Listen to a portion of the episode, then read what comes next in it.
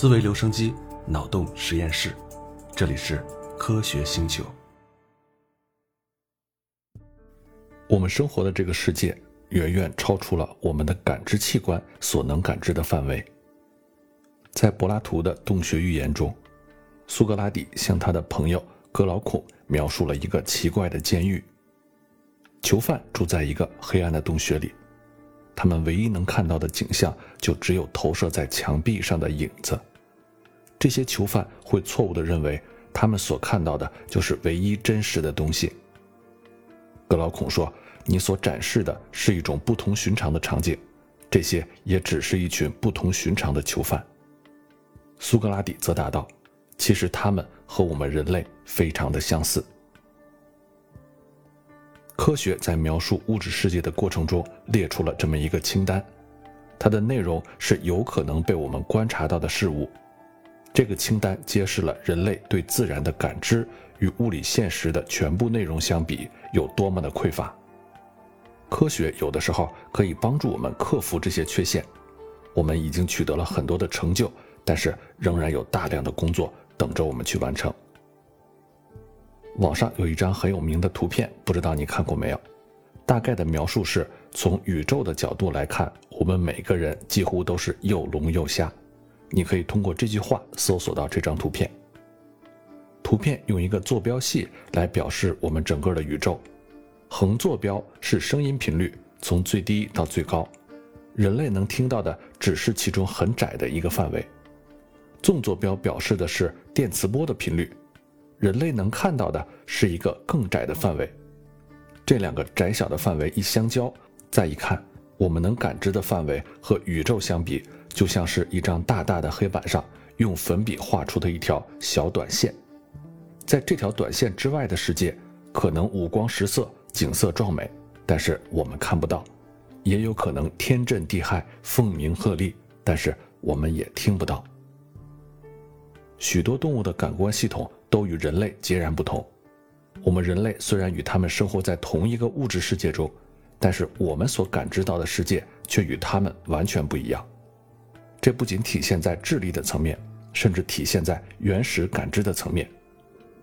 比如说狗，还有其他很多的哺乳动物，生活在一个以气味为主导的平行世界里。狗的鼻子堪称化学实验室，其中有三亿个面向分子的感受器。而人类的鼻子只有六百万个。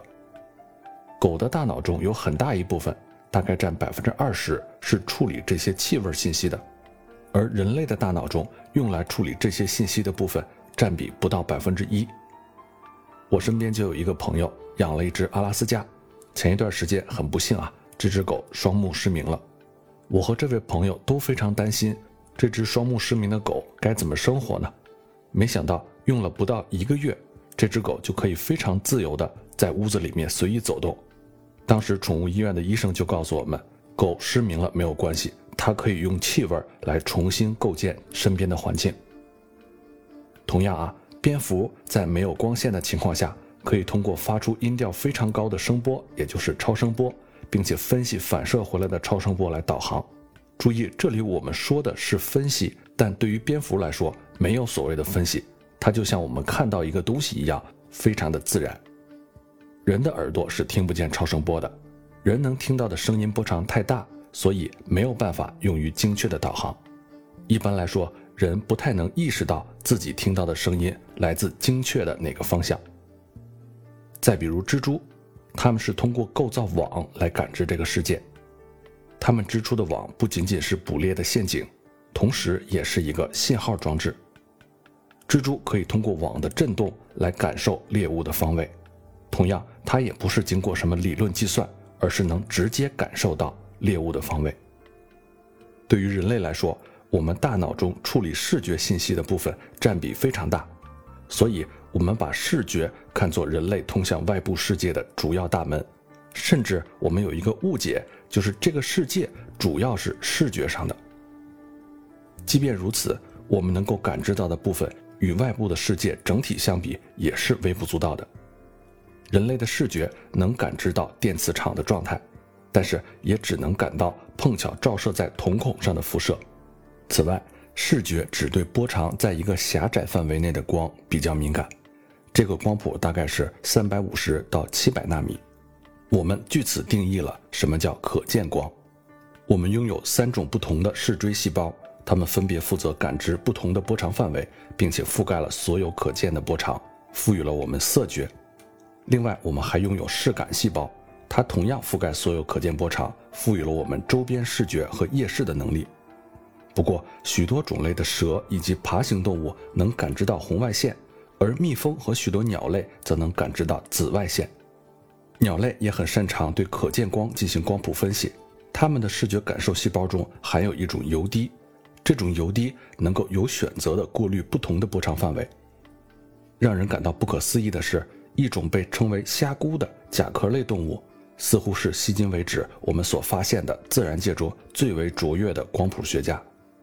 不同种类的虾蛄拥有的感受器从十二种到十六种不等，而人类只有四种。它们能够感知到的范围覆盖了从红外线到紫外线非常大的范围，并且它们对偏振光也同样敏感，而这些也是人类感知不到的。我们的祖先感知到的宇宙其实也和现在截然不同。我们现在已经很难想象，如果世界上没有眼镜、没有镜子。没有放大镜、望远镜、显微镜，没有人造光源和手电筒，没有钟表、烟雾报警器、温度计、气压计等数不胜数的能够丰富我们感知的设备，我们的生活会变成什么样子？然而，在历史上的绝大部分时间里，人类所生活的世界里都没有这些东西。日新月异的技术赋予了我们超能力。针对可见光范围内和范围之外的电磁辐射接收器，还有发射器变得越来越小，越来越便宜。磁场传感器、超声波发射器和接收器，还有那些可以感知多种化学分子的设备，也在变得越来越便宜。随着它们逐渐成为我们日常生活中的一部分，我们的感知之门也开得越来越大。还有一些很特别的，可以放大我们感知能力的研究项目。需要我们在很多科技领域投入海量的资源才能完成，它们将会给我们带来感知大自然的新途径，解决很多重大的问题。接下来，我们聊两个扩大了我们感知边界的项目，它们就是所谓的有计划的发现。我们首先是对大自然提出一些尖锐的问题，并且依靠实验得到满意的答案。有关这两个项目，我会分别解释清楚我们为什么会提出问题。他们的哪些方面激发了我们探索的欲望，以及我们将会如何展开探索？咱们一起来想象一下，有这样一颗行星，它的表面被冰层覆盖，冰层之下是一片广阔的海洋。在这片海洋里，进化出了一种聪明的鱼类，这种鱼非常的聪明，它们掌握了运动的物理原理。由于物体在水中移动的方式比较复杂。所以，他们的研究工作得出了许多有趣的观测结果和经验法则，但是没有形成一套完整的系统。直到有一天，这种鱼里出了一个天才，我们可以把这个天才叫做鱼牛顿。他突然有了一个惊人的新观点，也就是更为简洁的运动定律——牛顿定律。这些定律比以往的经验法则更要简单的多，但是没有办法描述物体实际上的运动方式。当然，在我们的视角来看，就是在水中的运动方式。这个鱼牛顿就提出来，如果你假设有一种充斥了整个空间的介质，那么你就能根据由他提出的那些更为简洁的新定律来重现你观测到的运动。他所假设的那个介质啊，当然也就是被我们称为水的物质，会影响到物体的运动方式。鱼牛顿的观点调和了观测中现实的复杂性。以及更加基本、更加本质的简单性，这中间需要一座桥梁。在我们的世界里，如果事物的表象令人失望或者不够和谐，那我们就可以像鱼牛顿这样想象出一个更加美好的世界，然后尝试着在里面构建我们自己的世界。这个策略引导着我们得出了目前对弱力的理解，就是强弱的弱。让弱力变得更复杂的介质。被称为希格斯凝聚体。希格斯凝聚体起初呢是从理论上被引入的，为了让方程看起来更加优美，正如鱼牛顿所做的那样。而只要拨开希格斯凝聚体的外衣，我们就能构建出一个和强力以及电磁力理论非常相似的弱力理论。在这个想象的世界里，弱力是由类胶子粒子，也就是 W 和 Z 玻色子来介导的，它们身上有不同的核，就是荷花的荷，那个电荷的荷。我们把这两种新的核称为弱核 A 和弱核 B，它们与量子色动力学中的三种色核。以及我们熟悉的量子电动力学中的一种电荷相似，但是呢也有所不同。弱力可以将一个单位的 A 核转变成一个单位的 B 核，反过来也是一样的，并且也只有弱力能做到这一点。由于粒子是由性质定义的，所以呢这些弱核的转变会干脆把一种粒子变成另外一种粒子。我们之所以需要引入希格斯凝聚体，是因为我们的观测中。W 和 Z 玻色子与胶子和光子有一点很大的不同，它们的质量不为零。那么，为了完善弱力与强力还有电磁力的类比，同样得到简洁美观的方程，我们就必须引入一种介质，让 W 和 Z 玻色子慢下来。正如鱼世界里面的那个鱼牛顿所做的那样，他要引入水，才能用简洁的方程描绘出复杂的运动。那么有一个很大的问题没有得到解答：希格斯凝聚体这种至关重要、无处不在的介质究竟是由什么构成的呢？人们进而对这个问题做出了很多推测性的回答。有一些人假设它是由几种不同的粒子构成的，他们为此引入了新的力，甚至增加了新的空间维度。但是最简单的选择是干脆用一种新的粒子来组成它。那就是希格斯粒子。这样一来，我们的肩上便多了一个重任，也就是检验大自然是不是采用了这个简单的选择。如果希格斯凝聚体只由一种成分构成，那么我们就能充分的了解这种成分。简单来说呢，如果希格斯粒子是希格斯凝聚体中的组块，那么我们唯一需要知道的就是这些组块有多大。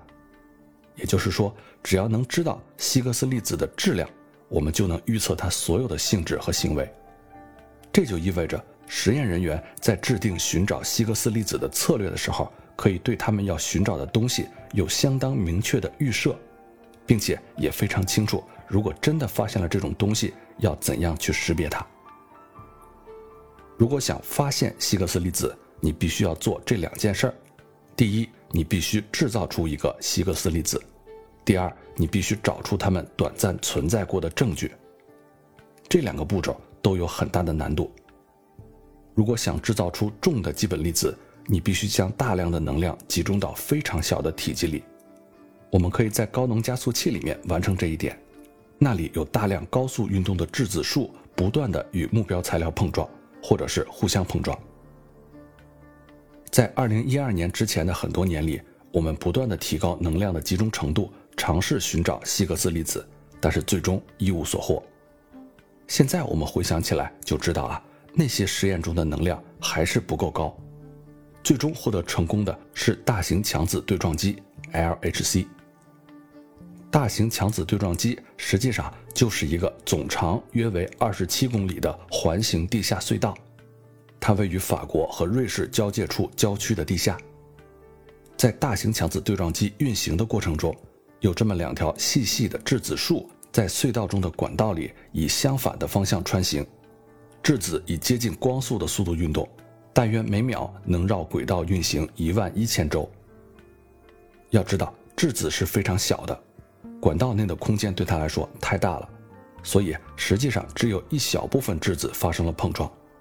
但是发生的频率仍然高达每秒将近十亿次，如此猛烈的碰撞产生了制造希格斯粒子所必须的高度集中的能量。下一步要做的就是探测到它们。对撞点的四周围绕着众多巨大而精良的探测器，这些探测器的任务是追踪在碰撞中产生的粒子它们的能量和质量以及它们的运动方向。这些探测器。以每年两千五百万 GB 的速度，将所有这些信息上传到全球各地成千上万台超级计算机组成的网络中。通常情况下，每一次碰撞会至少喷射出十个粒子，而希格斯粒子只会在很少的碰撞事件中产生，它的概率低于十亿分之一。即便碰撞事件产生了希格斯粒子，它们存在的时间也不会很久。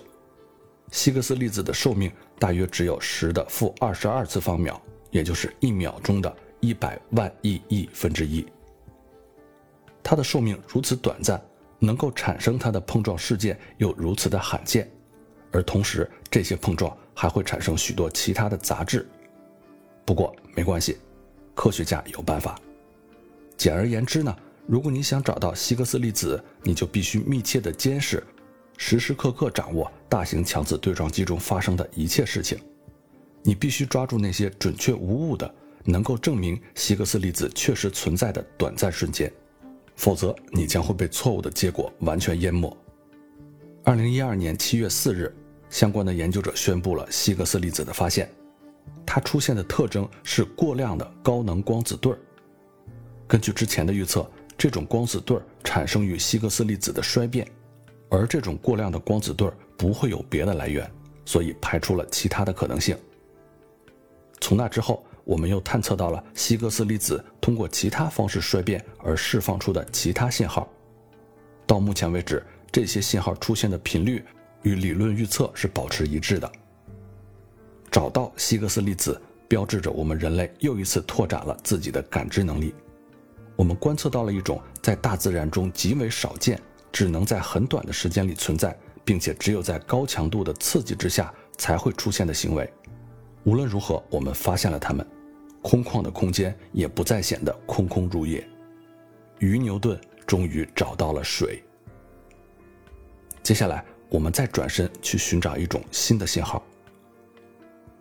对于相对论，约翰惠勒曾经用一句精妙的话来总结：时空决定了物质如何运动。物质决定了时空如何弯曲。他的总结说起来是朗朗上口啊，但其实有一定的误导性，或者我们可以说啊，他的描述是不够完整的。我们有必要对这句话做出补充：时空本身也是物质的一种形式。具体来说呢，认为时空曲率完全是由其他所谓物质的东西来决定的这个想法其实是错误的。让时空弯曲需要能量。而能量又会导致时空的弯曲，曲率以这种方式参与到了它自身的创造中。这种情况其实我们之前也遇到过，不陌生啊。法拉第场这个概念最辉煌的胜利就在于电磁波的发现。电磁波给电磁场赋予了生命力，不断变化的电场产生不断变化的磁场，不断变化的磁场又产生不断变化的电场，周而复始。电磁场中自我维持的扰动在空间中移动。如果这些扰动以特定的波长循环往复，就成了我们所看到的光。与电磁波类似，用于描述引力的爱因斯坦曲率场也可以支撑起自我维持的扰动，这个就是我们说的引力波。时空在某些方向上的弯曲会通过引力波引起其他方向上的弯曲。引力波的方程与电磁波的方程非常相似，当然了，方程中的符号表示的含义是不一样的。激发这两种波的来源也是不一样的。电磁波是由移动的电荷辐射出来的，引力波则是由移动的质量辐射出来的。尽管电磁波和引力波在性质上很相似，但是它们在数量上却有非常大的不同。之所以会有这种数量上的差异呢，是因为广义相对论决定了时空是刚性的。这种刚性导致，即便是涉及大质量的高速移动，也只能在时空中产生微弱的摆动。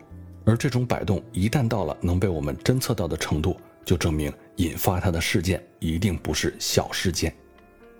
引力波给我们提供了一种感知宇宙的新方式，特别是感知宇宙中那些与大质量天体相关的事件。激光干涉引力波天文台，也就是 LIGO，它的设计就是为了探测宇宙中一些壮观的引力波来源，其中包括由两个黑洞或者两个中子星组成的系统，以及一个黑洞和一个中子星组成的系统。这些天体系统中的两个天体在彼此环绕的过程中会逐渐接近，并且最终合并。它们的合并产生的冲击波就是激光干涉引力波天文台的观测对象。当这些天体系统因为引力辐射而失去能量的时候，里面各个天体的运动轨道就会逐渐缩小。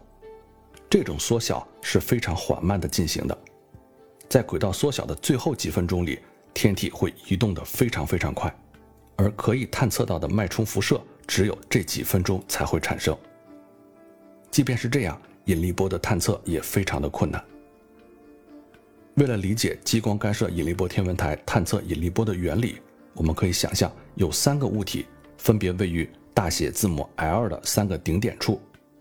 为了简单起见，我们假设它们漂浮在太空里面。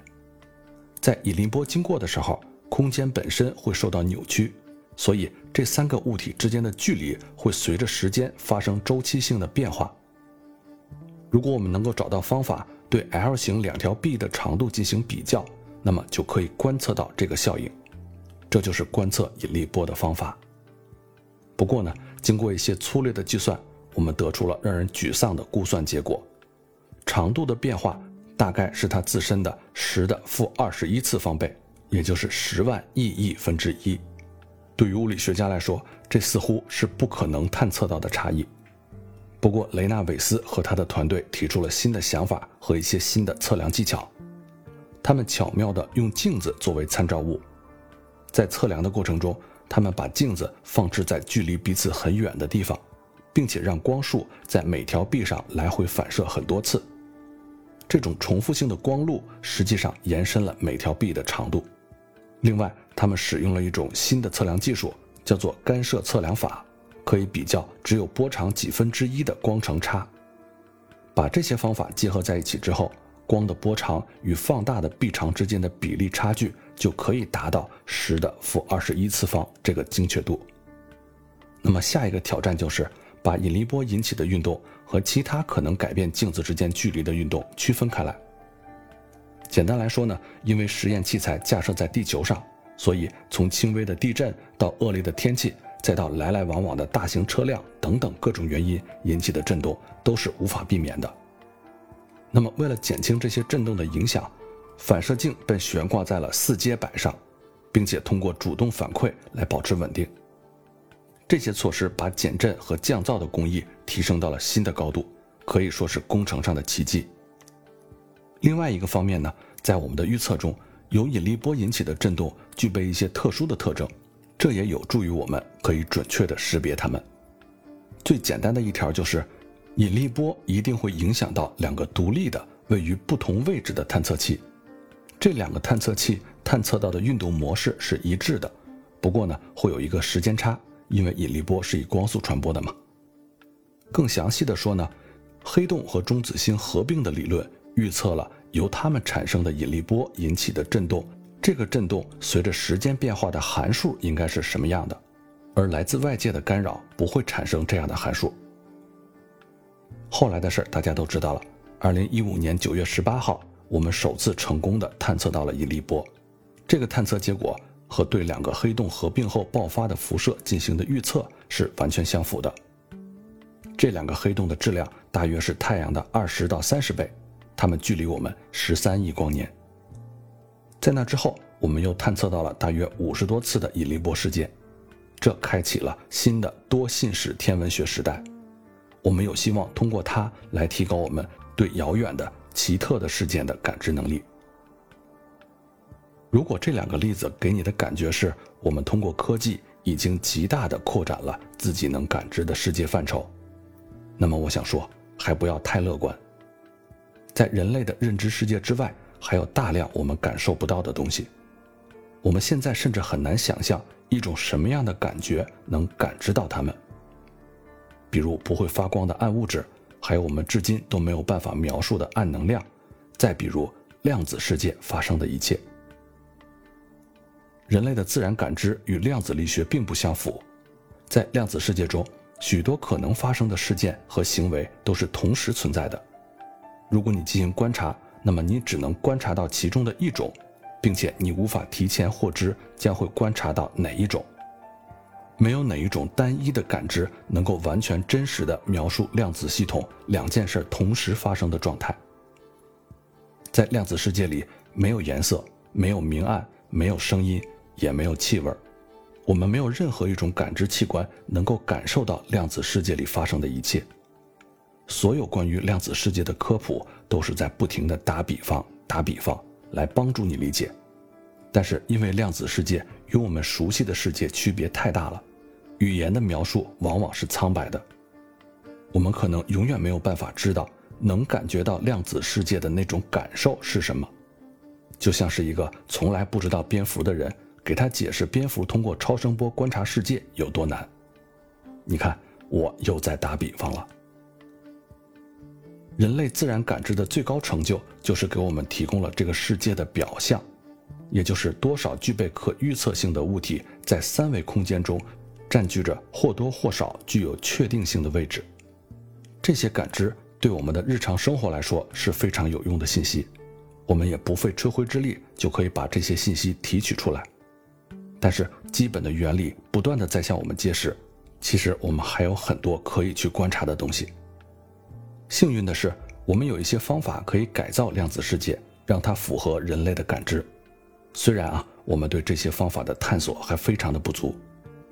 如果我们能够计算出一个有趣的状态，比如说质子中的夸克和胶子的状态，或者是分子中电子和原子核的状态，或者是量子计算机中量子比特的状态。那么我们就可以计算出我们对这些事物的观测结果，并且可以计算无穷多次，就好像我们创造了它们一样。之后我们就可以让结果呈现为正常的感知，并且把它们以并行的方式呈现在多个显示设备上。那么如此一来，物理学家、化学家和观光者都可以沉浸在量子世界里，最终或许能够有那么一点点的理解量子世界。不仅仅是外界啊，即便是在我们自我感知的内部，也有一些我们无法描述的感受。比如说，注意力它究竟是什么呢？在我们的大脑中同时发生着很多事情，但是我们的自然意识只允许我们在同一时刻关注同一件事儿，其余大量的事物完全隐藏在我们的意识之外。你可以把注意力从一个工作模式转移到另外一个工作模式，但是。同时专注于两个以上的模式是非常困难，而且非常不自然的。或许随着我们监控和解释大脑状态的能力不断提高，我们将有可能绕过自然意识的过滤，通过视觉系统把我们内在的自我呈现给感知层的自我。我们眼中的事物变多了，隐藏的事物变少了。也许人们就可以用新的方式更深入地了解自己，了解别人。当然了。我们或许可以用很多仪器把这些感受翻译成光、声音、触觉等等我们能感知到的东西，但是，正如你无论用多详尽的语言，也没有办法给一个色盲讲清楚真正的绿色是什么。这些翻译也同样无法真正还原那种最为直接的感知。甚至，当我们用“感知”这个词儿的时候，似乎都有点太自大了。宇宙中没有任何一条规则写明，在它里面发生的所有的事儿都有义务被我们这群小小的生物感知到。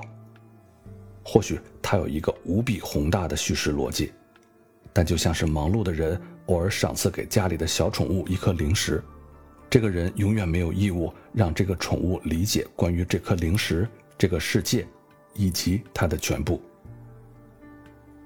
知道这样的真相，或许会让人很痛苦。